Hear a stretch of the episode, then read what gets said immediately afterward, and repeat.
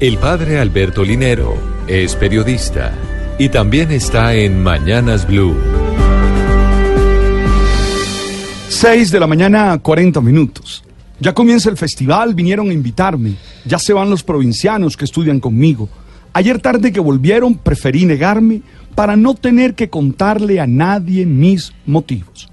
Esos versos de la canción del maestro Rafa Manjarres hacían saltar mi corazón por los finales allá de los años 80, cuando estudiaba en el frío seminario de los eudistas en Usaquén, ya que retrataba lo que sentíamos nosotros, los caribes, que estudiábamos en Bogotá cuando había fiesta en nuestra región y no podíamos ir.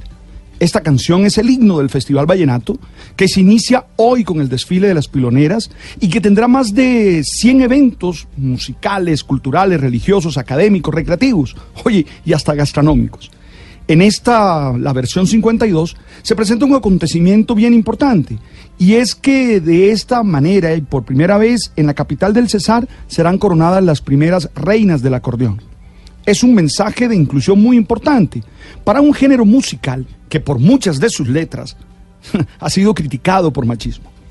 Es la transformación cultural que se expresa a través de este evento que tiene como lema Vallenato para el mundo y que nos desafía a que todos los que nos gusta el vallenato nos pongamos a trabajar en nuestra cotidianidad por la equidad de género.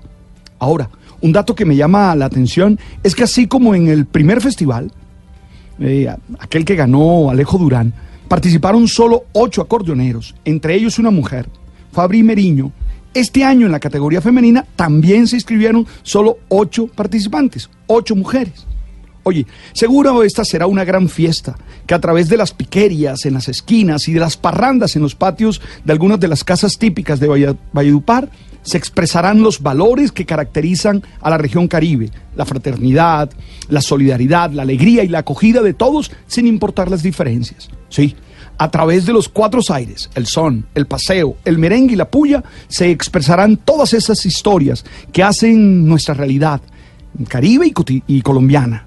Oye, y a los que nos quedamos aquí en la capital, volveremos a decir, el que nunca ha estado ausente no ha sufrido guayabo. Hay cosas que hasta que no se viven, no se saben.